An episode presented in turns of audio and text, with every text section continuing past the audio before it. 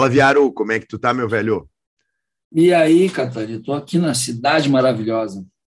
Boa, que legal, cara. Curtindo o Rio de Janeiro. Que bom, aproveita. Curti, curtindo o Rio de Janeiro. Exatamente, namorando e ainda arranjando tempo para uma grande conversa, um grande bate-papo, né? O que, que nossos ouvintes podem esperar, cara? Cara, uma das mais importantes filósofas do Brasil, uma das mais importantes ativistas do Brasil. E certamente eles vão gostar bastante, vão gostar bastante. Conta quem é. É Márcia Tiburi, né? Nós temos aí uma pessoa acima de tudo plural, para usar um termo da moda, né? Que não atua somente na academia, é, faz parte daquilo que chamam na rede de filósofos pop, né, que são cinco ou seis que nós temos aí no Brasil, três mulheres, quatro homens, já, já lembrei de sete só de cabeça aqui, né?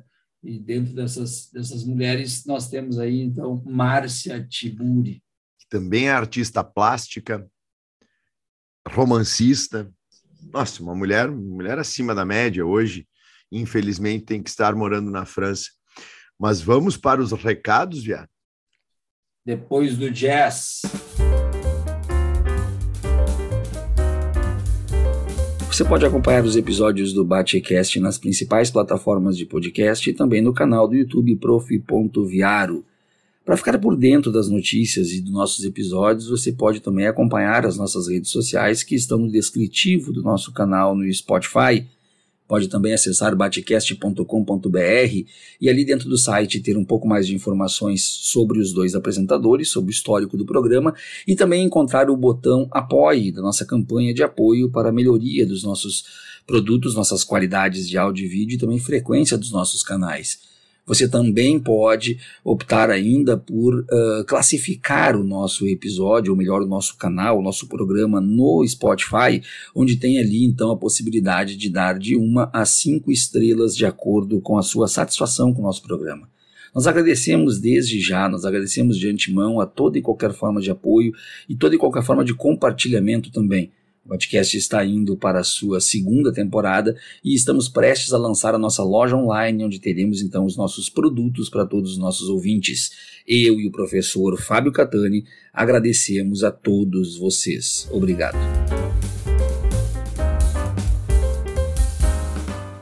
Recados dados.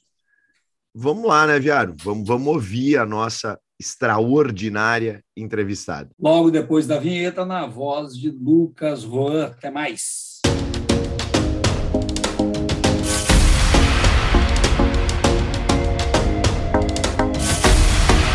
Batecast, o seu canal de cultura e sociedade.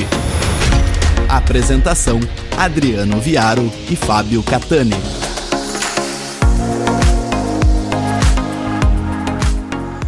Pessoal. Aqui, professor Adriano Viaro, mais uma vez com Fábio Catani, em mais um episódio do Batcast. Sempre um oferecimento de Great Job Comunicação, que vocês encontram no Instagram ou por Great Job Comunicação com.br. Eu vou ter, até falar para os ouvintes que hoje estamos com uma pequena diferença, vamos dizer assim. Eu estou sempre no Rio Grande do Sul junto com o Catani, embora eu em São Leopoldo e ele em Porto Alegre, mas hoje eu aqui estou na cidade maravilhosa, no Rio de Janeiro, passando um final de semana numa temperatura nada quente, mas ainda assim maior do que a temperatura que eu deixei em São Leopoldo.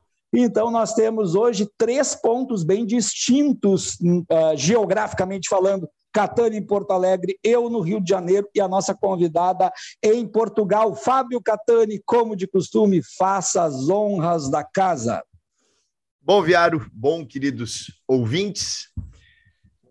Estamos hoje com uma convidada que dispensa apresentações. O nome dela já carrega consigo doutorado em filosofia, uma mulher intelectual gaúcha, brasileira, das mais acessíveis, das mais prolíficas na sua produção acadêmica, hoje professora na Universidade de Paris e que hoje está em Lisboa e que vem de uma cidade mais fria que nós todos, Vacaria, Rio Grande do Sul.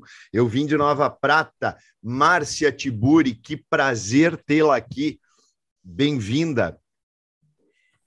Oi, Fábio. Oi, Adriano. Que adoro começar. Obrigada pelo convite para começo de conversa e adoro falar da nossa terra, da Serra Gaúcha, dessas bandas. Eu peguei neve em Vacaria, passei a vida atravessando a geada. Imagina o que, que é ir para o colégio de saia com um, uma conga e com uma meiazinha bem vagabunda, atravessar aquele frio na geada. Tu acha que eu tenho medo de fascista? Não, não, não, não. Ah, é se, óbvio que a gente Se não tu não medo. escorregou na geada com uma conga, para quem não sabe o que é conga, depois até o- os nossos nossos ouvintes vão ter que dar uma pesquisada. Tinha a conga, o bamba e o quichute, Tá na moda agora. lembra? A conga, eu não sei se é a conga, mas é uma coisa parecida com a conga que está na moda. Mas eu me lembro assim daquele frio que cortava as orelhas, aquele minuano que vinha com aquele gelo assim. E a gente foi, eu fui uma criança criada no frio. É por isso que nada me pega, gente. Nada me dá medo. Essa gentalha aí que fica enchendo a nossa paciência, eles não me dão medo. Eu não quero, é claro, sucumbir às maldades deles. Mas estou dizendo que não é com pouca coisa, vai ter que ter muito frio. Vai ter que ter muito frio. Com o aquecimento global não vai ser fácil ter frio para me assustar, é isso que eu quero dizer. Começo brincando com vocês com essas coisas, gente, porque hoje foi um dia punk, aliás, como tem sido sempre, e nós temos que ser suficientemente punks para enfrentar essa situação toda. Então, Catani, deixa eu só falar uma Uhum. coisinha, Catani. É, Os nossos ouvintes, eles não podem nos dizer que eles não sabem o que é conga, porque tu sabe que na dupla aqui, quem faz os levantamentos das estatísticas do Spotify sou eu, né? E 75% dos nossos ouvintes têm entre 40 e 55 anos. Então, Então eles não podem, eles não podem vir com essa de que não usaram conga. E eu queria, antes de começar a nossa conversa com a Tiburi, antes de passar para ti, sem deixar um clima ruim na conversa, mas fazer um registro, já que o nosso programa é gravado, e hoje é 20 de maio, fazer o registro do nosso imenso pesar pelo falecimento da esposa do companheiro Olívio Dutra, dona Judite, que faleceu hoje, e o Olívio está aí realmente entristecido com muita razão, e mandar um forte abraço para ele. E dessa forma eu devolvo para ti a palavra, Catarina. É, uma, uma tristeza muito grande, sabe? Se me permite, Márcia, só um, um, uma parte rápido. Eu era estagiário aqui na Prefeitura de Porto Alegre e fazia estágio no Memorial do Mercado Público. Olívio Dutra já estava há um ano de ser eleito governador do estado, não estava nem em campanha, ele havia sido prefeito. E um dia apareceu ele no memorial com aquele jeitão dele, com aquele bigode, ele, buenas, boa tarde. E aí eu, ah, eu- ele sempre foi um ídolo para mim, continua sendo, é mais ainda. E eu dei para ele um bombom sonho de valsa. E ele abriu e comeu logo e só me disse: Não conta para Judite que eu comi o bombom. e daqui a pouco chega a querida da Judite e lá se vão os dois de mãozinha dada. Então, um registro para alguém que merece mesmo essa memória. Mas, Márcia, tu és uma, uma das mais importantes intelectuais brasileiras. É, tenho a felicidade de também ter contato com a Rosana Pinheiro Machado, duas gaúchas, duas intelectuais, duas guerreiras, duas feministas, duas, dois, dois gênios da produção intelectual uh, brasileira. Mas tu também tem, tem livros de romance, tem uma trilogia, tu te destaca muito uh, também na, na, na, na, teoria e na prática, no discurso e na luta feminista. Eu gostaria que tu, tu falasse um pouco para nós, assim, de como tu te vês nesses espaços todos em que tu circulas e não são poucos. E, Fábio, então, é, bonita a tua pergunta, agradeço por ela, agradeço pela generosidade do olhar sobre a, a minha produção. Também quero mandar um abraço para Olívio Dutra, porque lastimamos todos a, a, a sua perda. É, como Porto Alegre era bonita na época do Olívio Dutra. Foi o, o, o ápice, né? foi um momento grandioso, áureo, assim, as pessoas ficaram com aquela imagem de que Porto Alegre era uma Porto Alegre lá que a gente explica hoje, aquela era Porto Alegre do Olívio Dutra. Então é bom lembrar disso, né? Porque parece que os porto-alegrenses e os gaúchos, de uma maneira geral, começaram a, a, se odiar muito, né? A odiar muito uns aos outros, a ponto de votar nessas figuras aí que eles conseguiram eleger depois de toda essa essa lavagem cerebral, evidentemente, a lá a gente não tem uma Fox News, mas é, é uma lavagem cerebral a lá Fox News, né? O que vive, o que se dá no Brasil e no sul do Brasil também, contemporâneo. Nós que tínhamos aquela fama de aguerridos, é, viramos um povo fascistoide, né? A coisa mais triste. Mas enfim, é, falo isso também para lembrar que os gaúchos poderiam ter a Manuela Dávila de, de os porto-alegrenses podiam ter a Manuela Dávila de prefeita e cometeram essa insanidade. Mas vamos embora.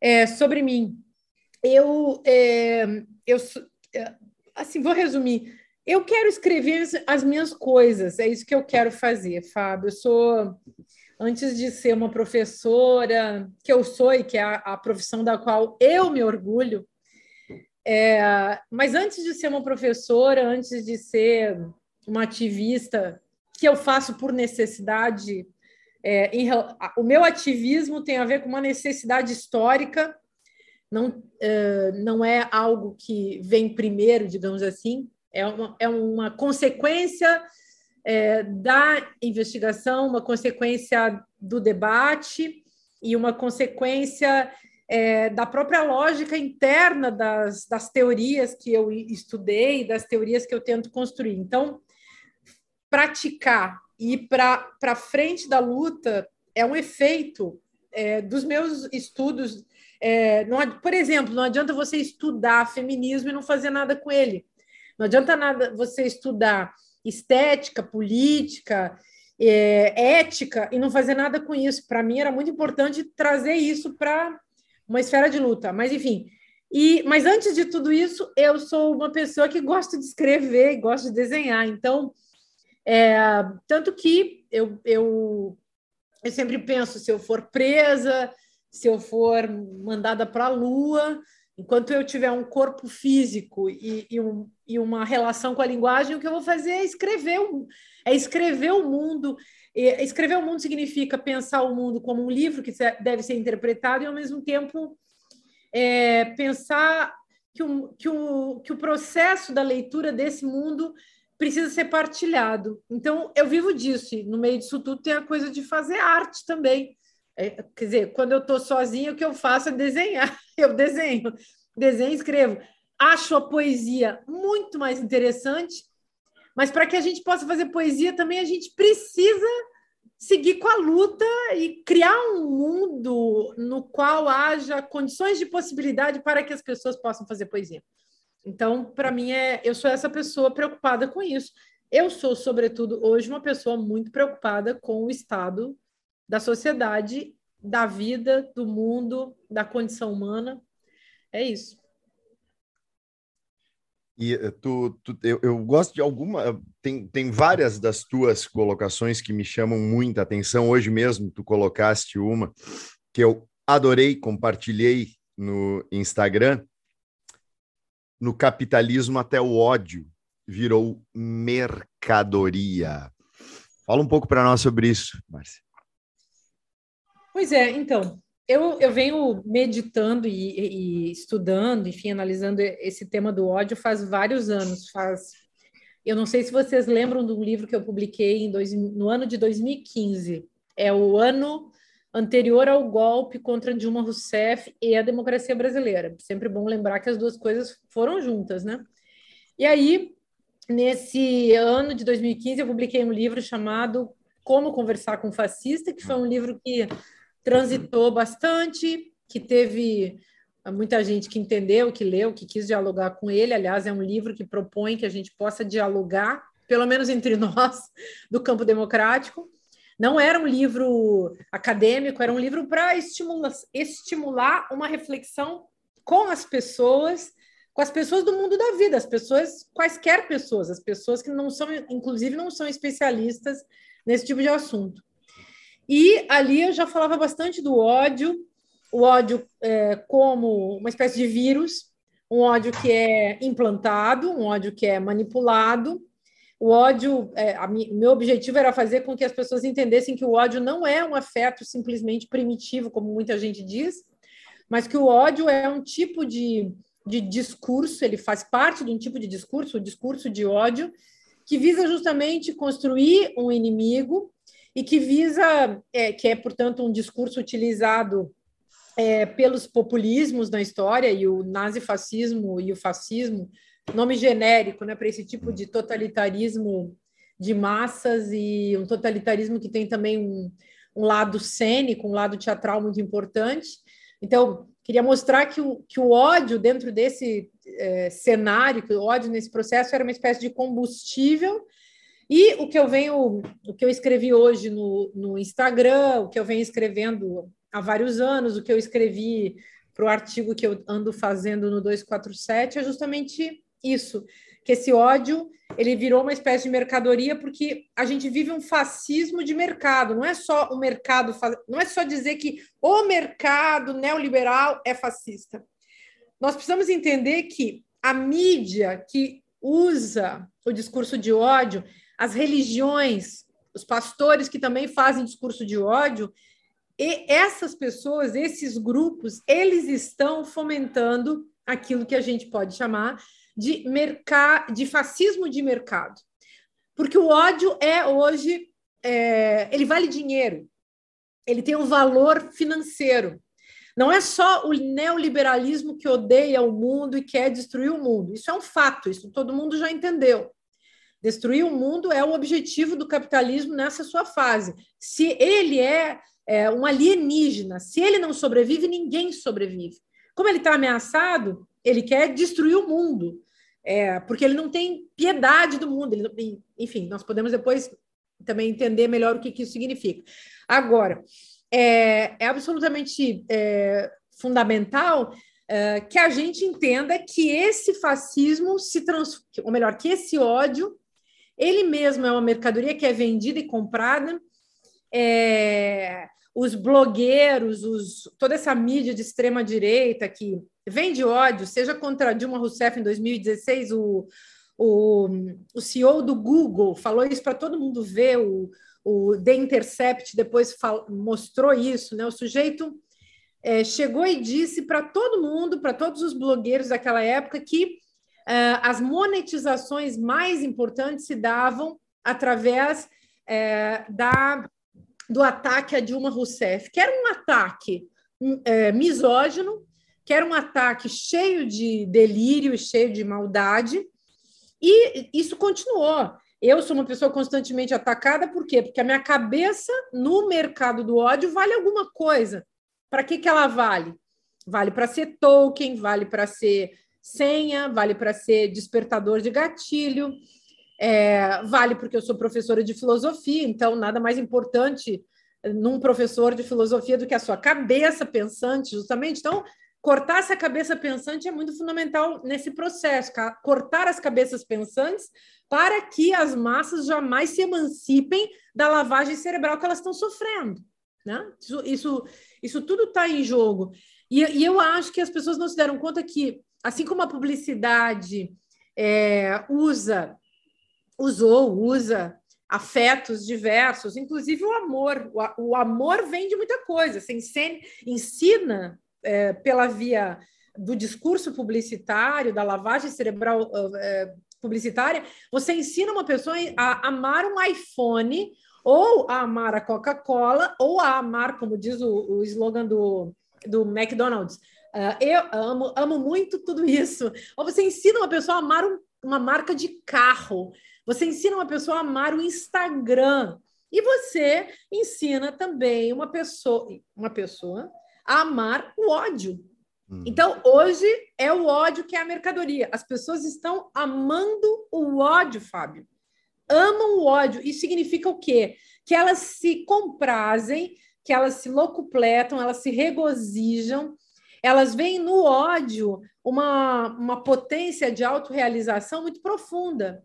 Então, criam-se é, comunidades, cria-se um verdadeiro capital, é um, é um, verdadeiro capital digital e é, é, moral, entre aspas, um capital político em torno do ódio. Não é à toa que de 2015 para cá o discurso de ódio de 2013, mas digamos com a ênfase em 2015, aí rolou o golpe em 2016, isso foi se aprofundando em 2018, o discurso de ódio foi a tônica. Não é só o discurso de ódio que está em cena, tem também o, o que eu chamo de retórica do desnorteio, que é não é só a retórica do ódio, é a retórica do enlouquecimento, do delírio, deixar todo mundo louco, todo mundo é, é, perturbado, fazer com que as pessoas não entendam o que está se passando. Tudo isso está no jogo da lavagem cerebral. E o ódio, nesse sentido, é um afeto ao alcance da mão. Então, o cidadão que está na rede social, ele curte isso, ele aproveita isso, porque através do ódio que ele está conseguindo encontrar uma comunidade é através do ódio que ele está conseguindo um lugar ao sol, no, ao sol é, digital, né? no sol da política, no sol das redes sociais. Então, é, vai ser difícil a gente se livrar disso, mas é possível, porque tudo isso é campanha publicitária. Então, se você agora quer se vender o ódio, o ódio contra o PT, o ódio contra a esquerda, os comunistas, as feminazes, os indígenas, os quilombolas, enfim, todo esse essa discursão, essa cusparada fascista visa isso. Mas isso é, é, discurso publicitário. Os meios de comunicação são os principais responsáveis. A internet é a principal responsável. É, essa gente é, que compõe os grupos é, midiáticos é, são os principais responsáveis. E aí também, eu fecho levantando esse aspecto, aí também que vem a importância, a nossa importância, a importância do trabalho de vocês, do meu, do trabalho de todo mundo que está nas redes sociais, de todo mundo que está hoje escrevendo, falando, discutindo. Eu fico muito feliz de ver tanta gente abrindo canais novos, é, web rádios, a, é, o, esse, esses podcasts que nem o de vocês, programa no YouTube, canal de YouTube, todo mundo fazendo um esforço de pensar melhor, de pensar mais. E é isso que derrota o fascismo. É isso, isso é o ponto mais importante da luta contra o fascismo. Um, um repovoamento, uma, uma reconstrução da malha democrática da sociedade. E me parece. Marcia... Perdão, perdão, Viaro. Não, Só... complementa, depois eu, vou, eu falo. É, porque me parece que nós dois somos professores, uh, também da área de humanas, de, de história, de filosofia, de sociologia. Eu trabalho em pré-vestibular, o Viaro é diretor de uma escola e professor ali em São Leopoldo. E, e, e esses espaços eles servem também muito para mostrar o como o ódio é construído como espaço, não só um combustível, mas o espaço semovente desse pessoal. Então, a cada vez que a gente consegue estabelecer esse tipo de conversa e a gente consegue quebrar aquela aquele aquele véu que cobre a ideia do ódio, mostrar ele enquanto um elemento radical da própria do, do próprio capitalismo, como tens colocado, e desse desse espaço, tu também leva à reflexão daqueles que podem se assustar com o ódio. Parece que esse é um ponto fundamental para nós, né? Viário. Uh, Márcia, eu queria entrar numa ainda num, num, tema ainda junto com a questão do ódio, mas eu queria ver se tu consegue linkar duas questões que eu vou colocar, que eu entendo que elas estão juntas. Uma delas é quando tu, me, tu coloca o ódio, me parece como o ódio como uma commodity, se isso está diretamente relacionado a algo que surgiu ou algo que sempre esteve aí, agora foi revelado? Essa é uma, uma dúvida realmente minha que eu queria te ouvir. Onde estava todo esse pessoal há 10 anos? E a outra questão, junto com essa pergunta, esses mesmos que odeiam e que propagam esse ódio, eles têm ultimamente, de uma forma muito constante, reivindicado uma espécie de liberdade de expressão incondicional e irrestrita. Querem o direito de odiar sem nenhum tipo de consequência em relação a isso. Então, são essas duas perguntas. Isso surgiu do nada, ou eles sempre estiveram aí, não tinha nada que os legitimasse, e esse pedido de liberdade irrestrita, o que, que isso te parece? Uhum. Eita, assuntos complexos. É, olha só, Viário, eu acho que, assim, de fato, o ódio virou uma espécie de commodity, é, um, é uma mercadoria que tem essa imagem né, da coisa natural, que dá para a gente aproveitar. Está aí, é que nem madeira na Amazônia, que nem que nem é, o metal no subsolo. Então, é, faz todo sentido, aliás, usar essa, essas imagens correspondentes, né? Se a gente pensa a indústria nefasta, destrutiva da mineração, pega ali o exemplo de Minas Gerais sendo comida viva, né? É um estado que vem sendo comido vivo. A Amazônia está sendo devorada viva por esses é, por essas figuras que são realmente animais devoradores. Os capitalistas neoliberais são animais devoradores.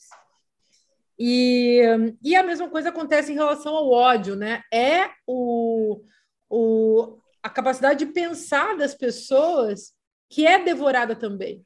Então, eu, eu falei ao longo da minha vida, nas coisas que eu escrevi, nos livros que eu escrevi, eu falei muito é, do princípio do capitalismo como um princípio de esvaziamento eterno. Né? A Ana Arendt tinha falado, por exemplo, é, do vazio do pensamento, e eu falei que é, escrevi uh, na esteira do que ela tinha dito, eu disse assim: olha, mas tem também um vazio da sensibilidade, tem um vazio, então, um vazio dos afetos, um vazio das emoções, né? E tem um, um vazio das ações. Então, no vazio das emoções, vem a indústria cultural e coloca o ódio. O que tu deve sentir é ódio. Vem no vazio das ações, vem todo um processo para fazer com que o indivíduo, a pessoa concreta, acredite que o que ela tem que fazer na vida, que é a ação a qual ela deve se dedicar, é a ação do, da produção e do consumo. E hoje, inclusive, nas redes sociais, isso que eu também chamei no, nessas coisas que eu andei elaborando, de é, consumismo da linguagem. Né? Então, o sujeito que é, consome o clichê e que repete o clichê e que compra o clichê, transmite o clichê, troca o clichê. O clichê é, é uma. Existe uma contabilidade do clichê. O clichê é fungível e ele é capital. E ele também é capital. Né? Mas eu quis falar também que é, esse esvaziamento ele se dá é, como um processo. Ele é, ele é. Ninguém nasce vazio. É, a gente não é tabula rasa, a gente vem com o mundo, né? Vem todo mundo, vem toda uma cultura, a gente vai sendo construído com essa cultura. Mas o processo de esvaziamento do capitalismo, ele é uma ação constante diária que tem a ver com o patriarcado, tem a ver com o, o sistema de opressão e e sem dúvida tem a ver com toda essa construção discursiva, com todos esses jogos de poder que implicam a linguagem que a gente é, desconhece, né? Que as pessoas, digamos que não estudam isso o dia inteiro, elas desconhecem. Bom, mas estou falando isso tudo é, para a gente poder, então, uh, levantar, entrar nessa tua pergunta, né? Onde é que esse pessoal que entrou, que entrou no fascismo, onde é que essa gente estava? Porque, para entender isso também, qual, o que está em jogo? A gente tem que entender que o, a lógica interna do capitalismo que é a mesma lógica interna do patriarcado, porque capitalismo e patriarcado se confundem. São a mesma coisa, só que a gente didaticamente faz uma leitura da economia política em separado da leitura de sexologia, eh, sexualidade e gênero. Mas as coisas estão absolutamente unidas. É, isso depois a gente pode explorar mais também, mas é um jogo íntimo, tanto que eu tenho usado muita expressão patriarcapitalismo, porque é, é era onde, onde eu queria depois chegar, a outra, a outra expressão que eu queria que tu depois trabalhasse, maravilhosa. Vamos, vamos, vamos trabalhar isso. Mas então, então, é bom que a gente entenda que esse momento histórico do neoliberalismo alucinado, da forma como ele se coloca hoje, realmente como uma, um grande delírio de destruição do mundo, que é, esse estágio no qual a gente chegou, de fascistização da vida, deriva de uma lógica, deriva de um processo histórico, econômico, político, no qual não há espaço para os indesejáveis, para os diferentes, para aqueles que são não idênticos ao sistema. Por isso, eu tenho falado muito também do padre Antônio, eh, do padre Júlio Lancelotti, uhum porque o Padre Júlio tem feito uma coisa muito nova. Ele tem feito um tipo, trabalhado com um tipo de religião e um tipo de prática religiosa que vai na contramão do capitalismo, que é típico, seja do cristianismo, do cristianismo como um todo, seja do catolicismo, catolicismo menos, é verdade, mas do protestantismo. Aquele livro do, do Weber, é, do espírito do capitalismo, hum. ainda, ainda tem muito a nos dizer. Bom, então, acho que essa, chegando nisso tudo, enfim, para resumir, dando um salto aqui para dentro da pergunta, é, eu considero que esse povo todo é, não era simplesmente fascista, mas sim, havia um, um, um, lastro daquilo que o Teodoro Adorno, por exemplo, chama de fascismo em potencial. Quer dizer, é um sistema de preconceitos, as pessoas não jogam, não colocam isso em cena, não, não botam para fora porque não há condições.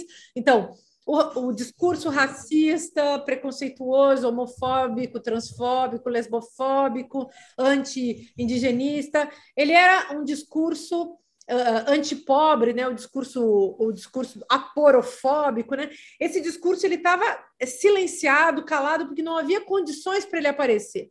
Quem criou as condições para ele aparecer foi o judiciário, foi o legislativo, foi toda essa história do golpe é, essa mídia, essa religião que hoje alguns especialistas estão chamando de cristofascista, tudo isso aí acelerou esse processo. Então, só que tem um outro lado, que é por onde me interessa mais analisar, que eu acho que é mais forte. Para que essas pessoas possam se mostrar, elas precisam de um convite a participar de uma discursividade. Elas são chamadas a uma discursividade. É, em termos simples, é como se elas tivessem realmente passado por uma lavagem cerebral, um processo de repetição à exaustão de uma verdade dogmática. As pessoas vão sendo comovidas afetivamente por, por esses discursos preconceituosos. De repente, começa a ser moda Moda é um vazio, realmente. É, aí vem o, a ideia do consumismo da linguagem. A pessoa começa a, a a cuspir, ela introjeta e começa a cuspir um discurso preconceituoso, no qual ela nem sequer muitas vezes acredita, mas aquilo pega bem no contexto dela. É como se ela fosse fazer amizade com alguém porque ela falou uma coisa muito grotesca, entendeu? Então, é como se ela de repente encontrasse um espelho e encontrasse um parceiro numa proposta preconceituosa, cheia de ódio, que faz ela sentir, se sentir pertencente a um grupo. Isso aí é, é uma coisa que tem acontecido.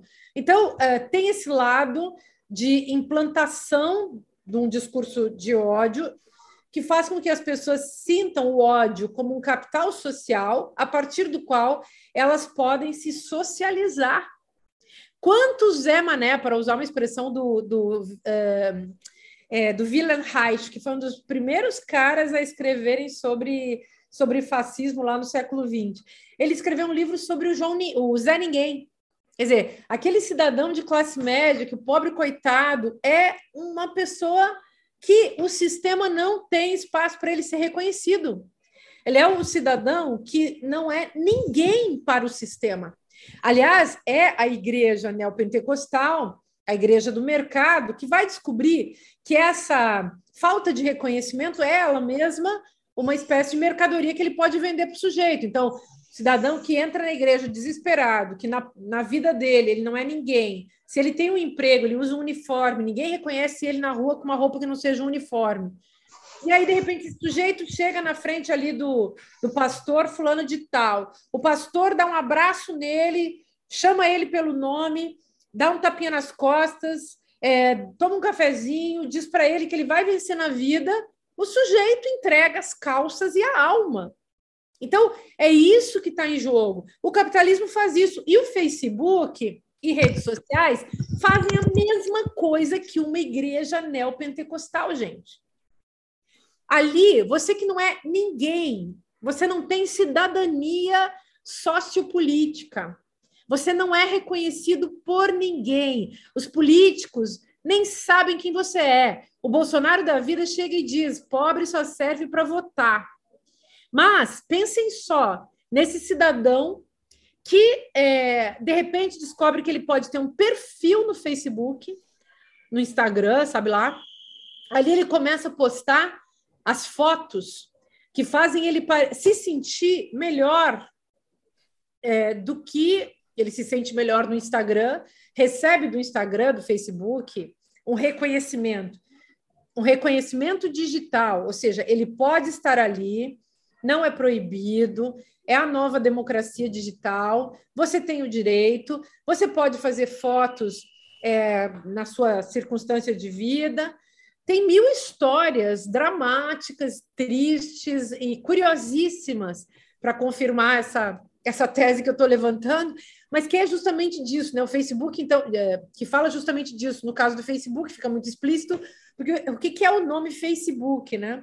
É um, um mapa, é um, é um livro no qual aparece você, o seu rosto, o seu perfil, é o seu mapa pessoal, é a sua vida. Você ali vai conseguir fazer amigos, a própria ideia de amizade foi capitalizada, mas é o seu rosto. E aí, a questão do Facebook é mega interessante, porque aparece, então, o sujeito que vai trabalhar de graça para a corporação Facebook, Mark Zuckerberg e tal.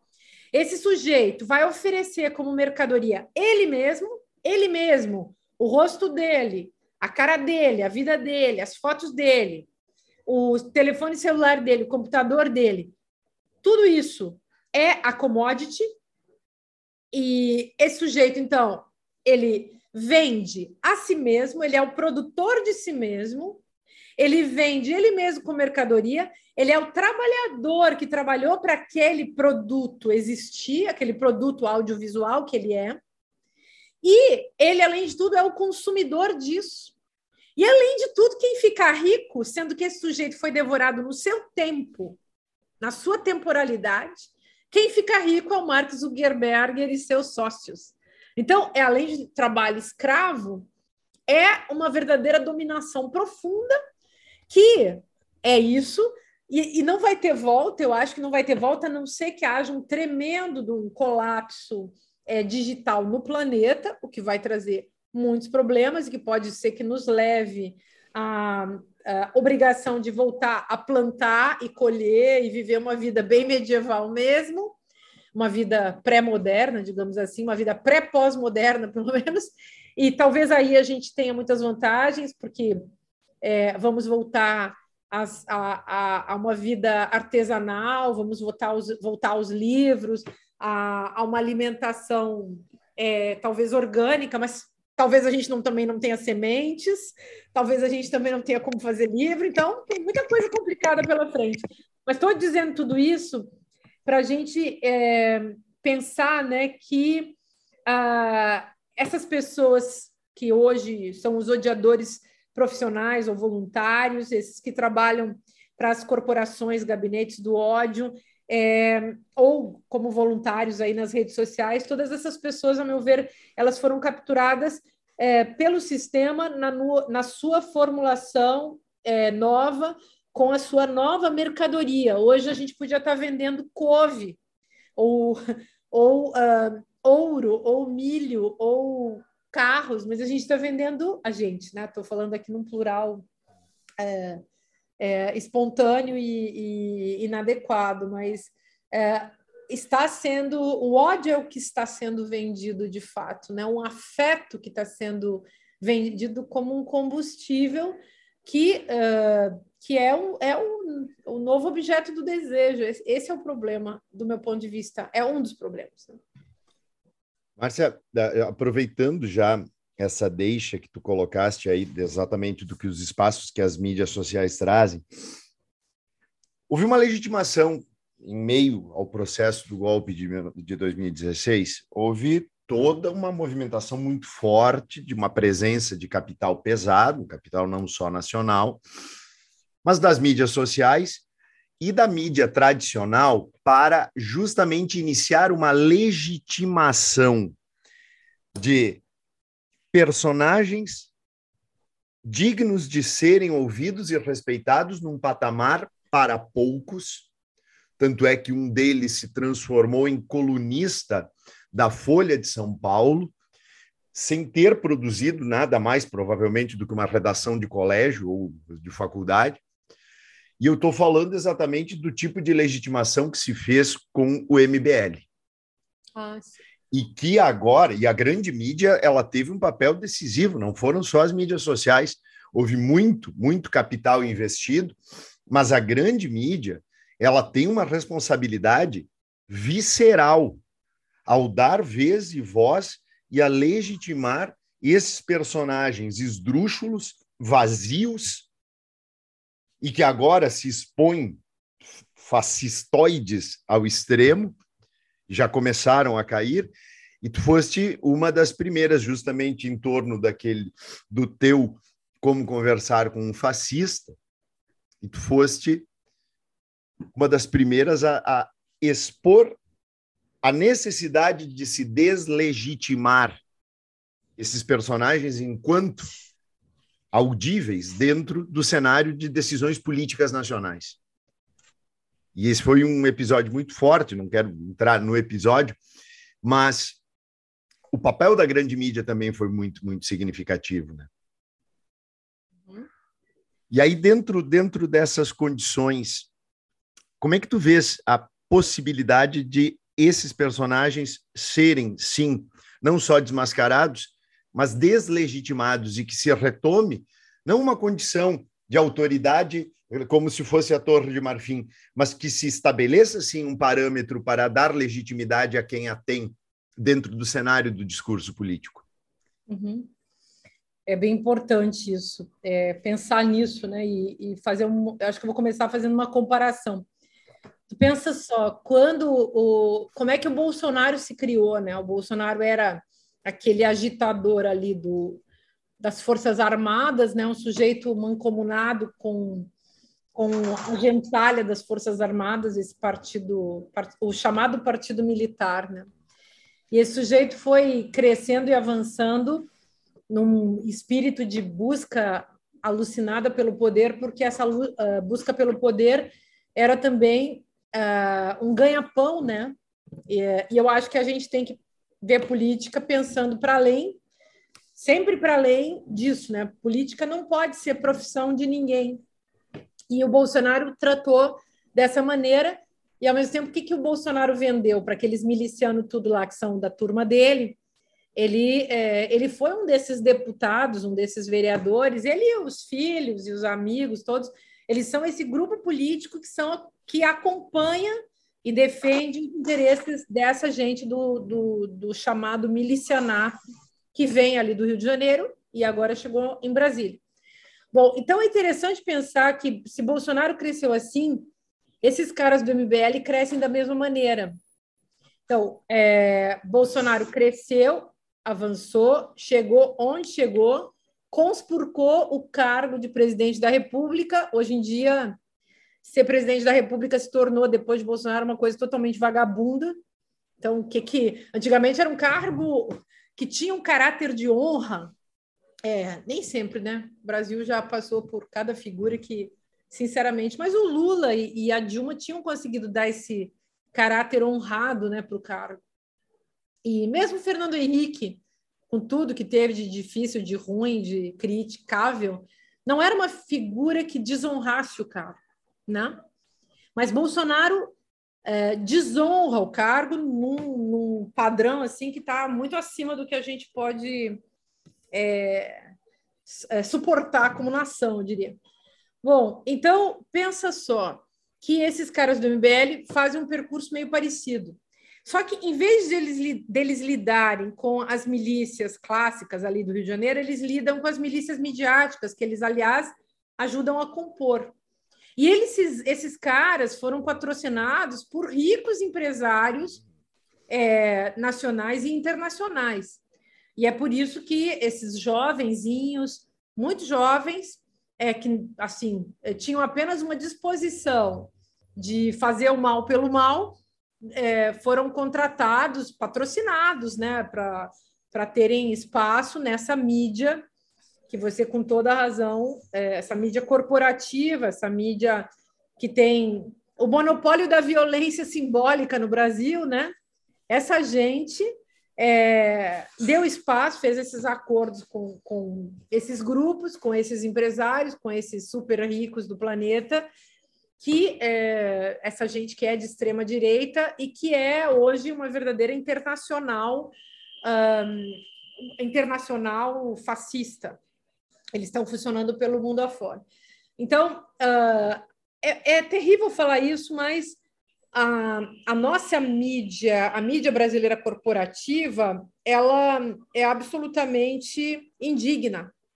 Claro que existem profissionais dignos trabalhando para essa gente indigna, mas as instituições são indignas. Talvez elas sejam, venham a se tornar, elas podem ser remodeladas, acho que sim, porque são meios, né? São meios que podem ser remodelados, mas precisa realmente de uma reconfiguração, de, um, de, de, de uma redefinição a partir é, de leis concretas que uh, possam controlar o mau uso uh, da ideia da liberdade de expressão, que hoje em dia também é uma coisa completamente conspurcado. A gente, a gente vai ter que lutar muito para recuperar a ideia de uma expressão livre, democrática, é, considerando que houve, de fato, um sequestro né, da, da liberdade de expressão por parte desses grupos fascistoides.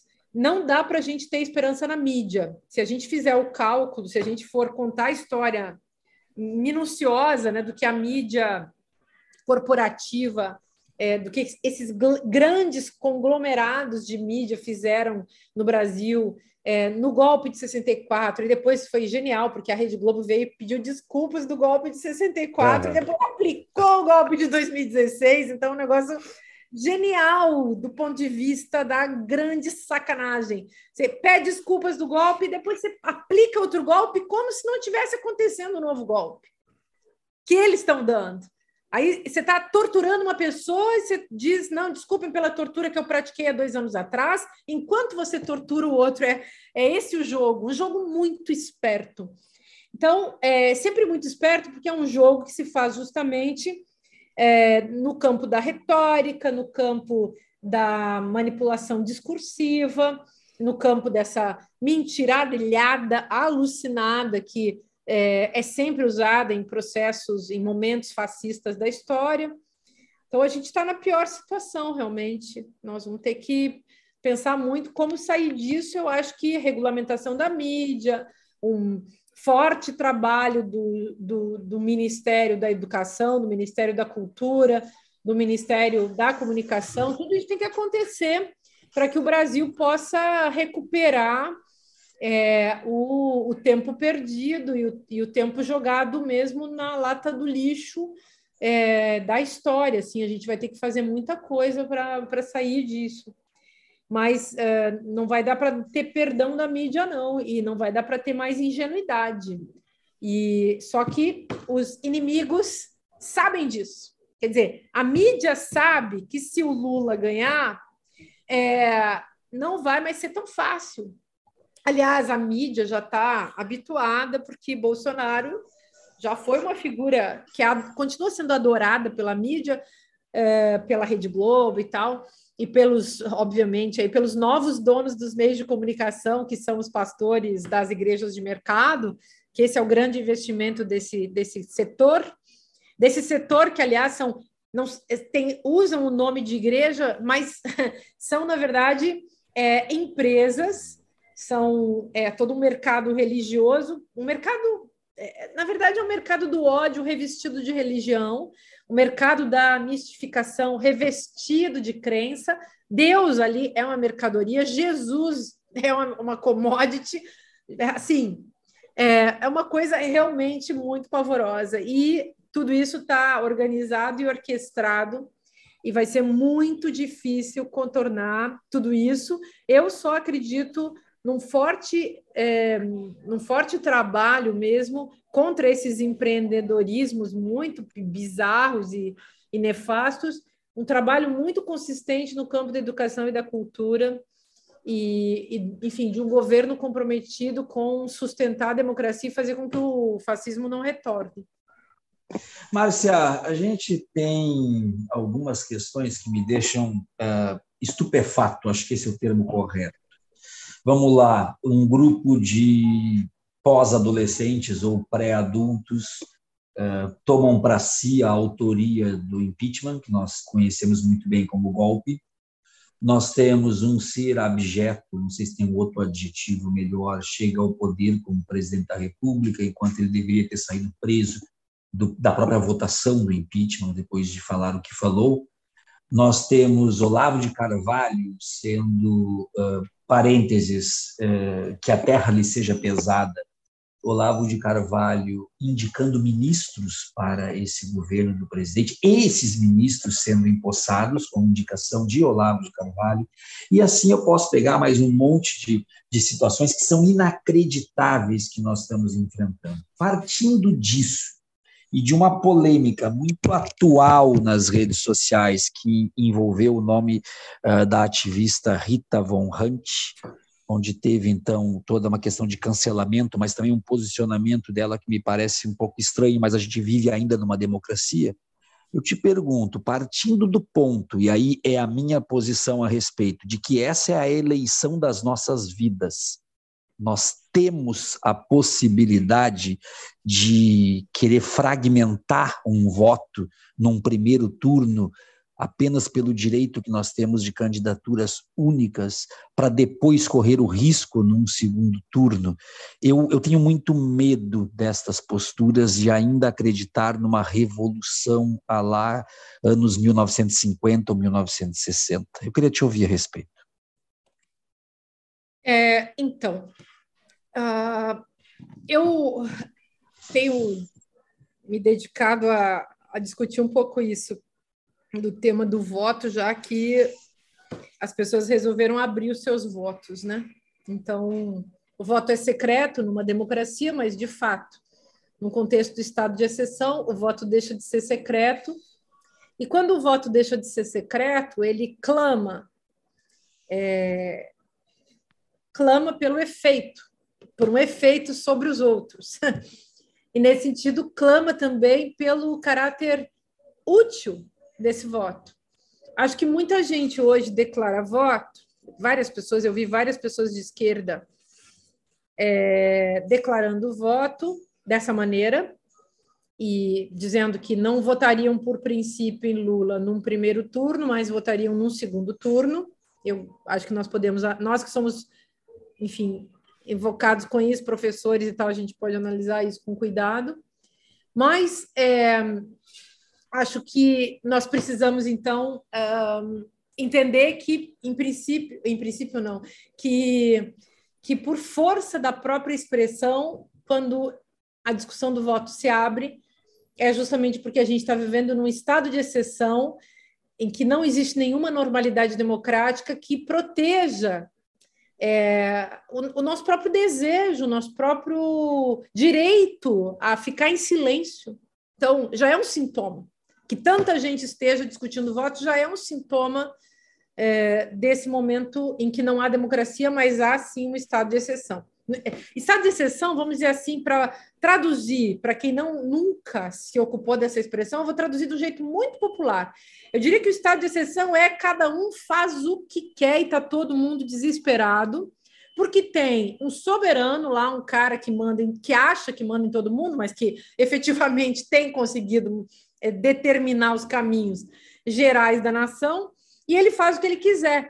E quando ele faz o que ele quiser, só tem duas alternativas: ou você vai com ele ou você vai contra ele. E o Bolsonaro se tornou o grande soberano na, da nação no dia 17 de abril de 2016, quando ele fez aquele voto e falou do, do Ustra como pavor da Dilma Rousseff. Ali ele conseguiu hipnotizar a nação, dividir o Brasil em dois quem tem coragem de enfrentá-lo e quem vai mimetizar com ele, seja por burrice, seja por covardia, seja porque de fato está apaixonado pelo líder autoritário. Então, tem isso, né? Bom, então, é, é, acho que a gente precisa se conectar com esses aspectos para poder entender por que, que Gregório do Vivier, a, o Guilherme da Rita Fonrante se pronunciou dessa maneira, e outros tantos, né? Gregório do Vivier diz que votou no Ciro da última vez. É, assim, Gregório é um cara muito legal, mas é como muita gente, uh, assim, imaturo do ponto de vista político. E eu não estou falando que ser imaturo do ponto de vista político é é um, é um grande erro. A, a gente é, eu já fui muito imatura politicamente, hoje eu acho que eu sou madura politicamente. Mas, então, agora Gregório resolve fazer uma, uma intervenção bastante radical, porque ele é um humorista, ele fala do Ciro, diz: votei no Ciro, aconteceu tudo isso, agora não vou votar mais. E ele, então, amadureceu com o tempo, com a história, e com a história do Brasil, né, fundamentalmente, e também com a história do Ciro, que era um cara muito interessante, mas que deixou de ser, infelizmente. Bom, então, eu quero dizer com isso, Ciro era uma figura uh, politicamente um personagem muito respeitável, que poderia ter chegado a um outro lugar. Infelizmente, não chegou. Ele mesmo constrói sua autodestruição. Bom, e aí, é, e aí a, a, o Guilherme, né, da Rita von Hunt, ele fez. É, ele é uma pessoa. Então, tá na moda, a personagem dele tá na moda, é maravilhosa, gosto muito, gosto muito dele. Estou falando isso porque são pessoas que eu gosto, que eu respeito, que eu conheço profundamente, ou conheço bastante. E é, no caso, e mais eu tenho visto muita gente de esquerda se manifestando também nessa direção de dizer, por princípio, não vou votar no Lula, mas depois eu vou votar no Lula. E aí eu fui me manifestar porque eu disse: bom, gente, tem um problema aí. Desde 2018 eu escuto esse argumento. Escutei esse argumento de pessoas de diversos partidos, inclusive do PSOL. Tarciso uh, Mota, lá do Rio de Janeiro, é, falava isso quando a gente fazia campanha. Ele falava isso. Não vou votar no Lula agora por uma questão de princípio, mas depois eu vou votar no Lula. Depois lutaremos contra o Aí dizia: Ó, oh, meu filho, a questão é: se é por princípio, tira a palavra por princípio, que aí começa a funcionar esse discurso. Mas por princípio a gente não faz nem agora, nem depois, ou a gente faz sempre. Princípio é para sempre, princípio não é, é imutável. Agora, veja só, é, o que está em cena, e é muito grave, é que se eu, eu posso estar tá dizendo não vou votar no Lula agora, eu estou querendo dizer, eu não voto nele porque eu sou puro do ponto de vista da esquerda, sou uma esquerda purinha, uma esquerda limpinha, moralmente limpinha, uma esquerda, eu até diria moralista, é uma esquerda que uh, se confunde ali o que é moralismo de esquerda, ingenuidade de esquerda e oportunismo de esquerda. Todo respeito, gente, não sei qual é o voto de vocês, mas mistura tudo, porque nesse voto que diz eu não vou votar no Lula agora, mas depois eu vou votar, é um voto que diz: eu espero que Lula ganhe, mas não com a minha colaboração, porque eu vou continuar aqui sendo a Vestal, intocável, moralmente intocável, enquanto que Lula, que é esse cara aí, que todo mundo falou dele, prendeu ele, fez, fez o que fez, esse sujeito aí é muito sujo para mim, mas depois eu espero que esse sujeito sujo ganhe uhum. para eu poder manter a minha limpezinha. Então, foi por isso também, hoje eu estava conversando isso com o Leonardo Atush, lá do 247. Foi por isso também, por essa essa pureza ariana, limpinha, que eu me filiei no PT, saí do pessoal limpinho e fui lá no PT. Preferia mil vezes uma coisa real, verdadeira, sincera, suja, se é essa expressão que essas pessoas usam. Eu prefiro isso, prefiro o povo mesmo, o povo do PT que eu conheço, aquela gente que não é só agente petista, tem de tudo no PT. Tem todo o PSOL, todo o PCB, todo o PSTU, tem tudo gente desse tipo também dentro do PT. Tem todos os tipos humanos e brasileiros dentro do PT. Agora, tem também uma gente que só o PT alcança. É só o PT que vai lá e faz trabalho de amparo mesmo às populações que vivem nas favelas das favelas gente assim que, que anda como mendigo na sua própria casa. Quando tem casa, gente que vive na rua da favela da favela. Essa gente eu conheço, essa gente eu conheci com o PT, porque eu conheço pobreza, como vocês também devem conhecer, mas eu conheci a pobreza da pobreza, o miserável do miserável. Aquela gente assim que, que não tem o que comer nunca, que não tem o que comer, que não tem uma aspirina para tomar, que não tem um. que, que tem assim. O, o corpo muitas vezes uh, uh, virado em ferida, virado em pus, e não tem, não tem quem ampare, não, quem, não tem quem ajude. Eu conheço a gente, conheço a gente competente. Então, eu, eu, eu que conheço isso tudo, respeito muito esse pessoal do PT. E por isso, essas pessoas que dizem, ah, porque me fere votar no Alckmin. Gente, desculpa, todos nós estamos sofrendo psiquicamente. Mas tem gente que está sofrendo psiquicamente lá na rua, passando frio e, e passando fome, e que também está sofrendo psiquicamente. Os pobres também têm psiquismo. Essa gente que o padre Júlio Lancelotti atende, e que o PT atendia com a sua Bolsa Família e com seus programas todos, é uma gente que também tem psiquismo, embora não seja burguês. Então, assim, desculpem, eu acho de uma de uma ingenuidade ou de uma estupidez ou de um individualismo burguês insuportável qualquer pessoa evocar o seu estômago na hora de votar no Alckmin. Eu vou votar no Alckmin. Acho ele assim horrível, mas eu estou lutando contra o fascismo, esse é o jeito de eleger o Lula, esse é o jeito de fazer o PT votar, voltar para o governo, é o jeito de abrir uma brecha para a gente poder construir uma democracia consistente no Brasil. Então, assim, desculpem, quem não votar no Lula agora estará votando no Bolsonaro, abrindo a brecha para o Bolsonaro. Quando? Só para fechar isso. Quando eu falei para o Tarcísio Mota lá no Rio, que esse negócio dos princípios não tinha nada a ver e que ele podia votar no Bolsonaro de uma vez, o pessoal recortou a minha fala e fez uma fake news e ficou uma semana espalhando uma fake news dizendo Márcia Tiburi de, de, eh, faz campanha para Bolsonaro. Eu já passei por isso.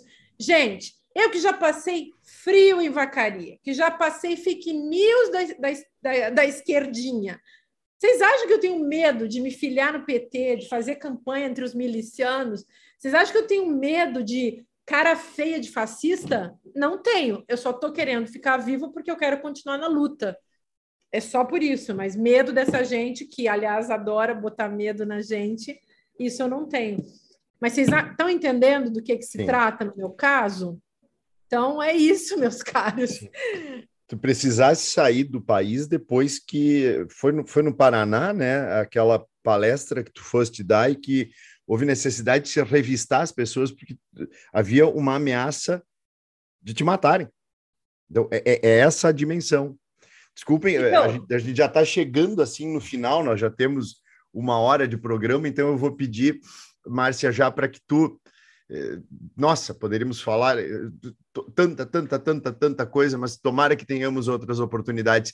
Então, eu gostaria que tu já fechasse, então, tá também o teu pensamento, por favor, em torno também dessa situação, porque realmente tu estava correndo risco de vida permanecendo aqui. Então, Fábio, isso aí tem uma longa história. Começou é, no dia seguinte lá do Juremir Machado é, no seu acordo com os, o pessoal do MBL sem me avisar.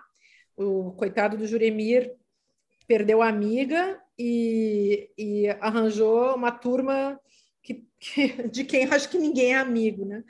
Essa gente está caindo um a um. Caiu o Arthur Duval, aquele presidente, diretor, sei lá como é que eles chamam, do MBL, está sendo investigado por desvio de dinheiro.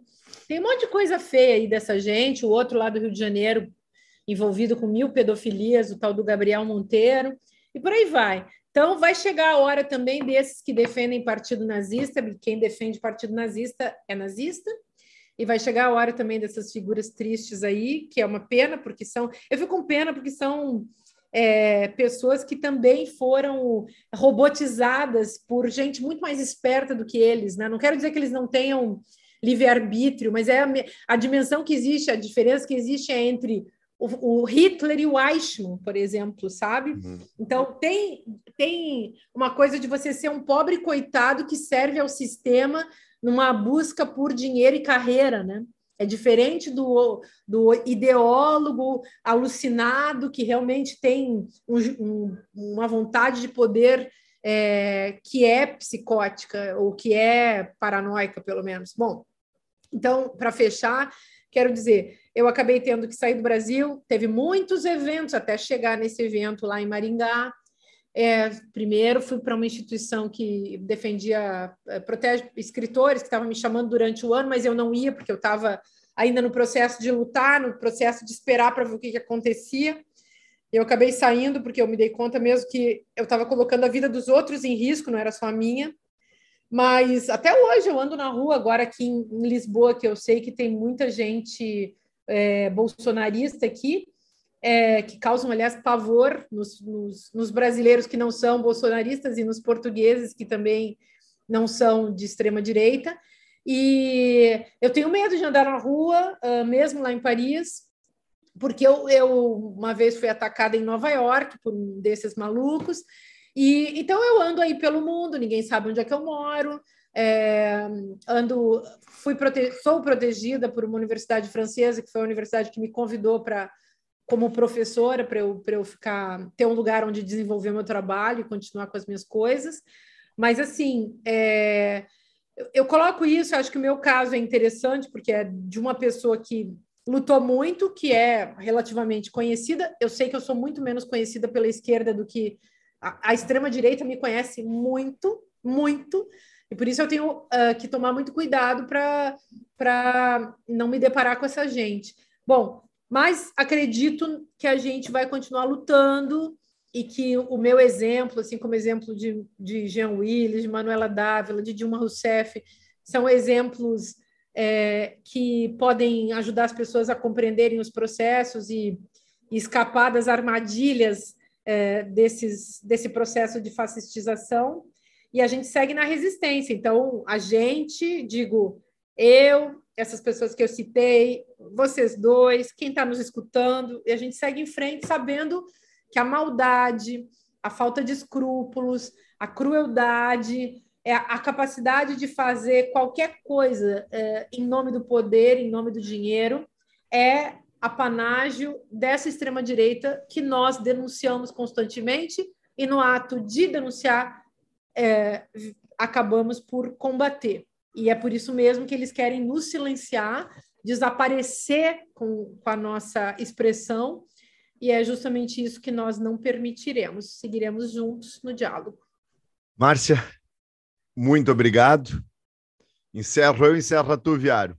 Te agradecemos demais, Márcia. Demais, demais, demais. Muito obrigado. Conte Obrigada conosco também. Obrigada. Nós falamos com Márcia Tiburi, eu sou Adriano Viaro, junto com Fábio Catani. Esse foi mais um episódio do Batcast. Curtam nosso programa, compartilhem, apoiem, ajudem a fortalecer este canal. Márcia, brigadão e para todos, tchau, tchau.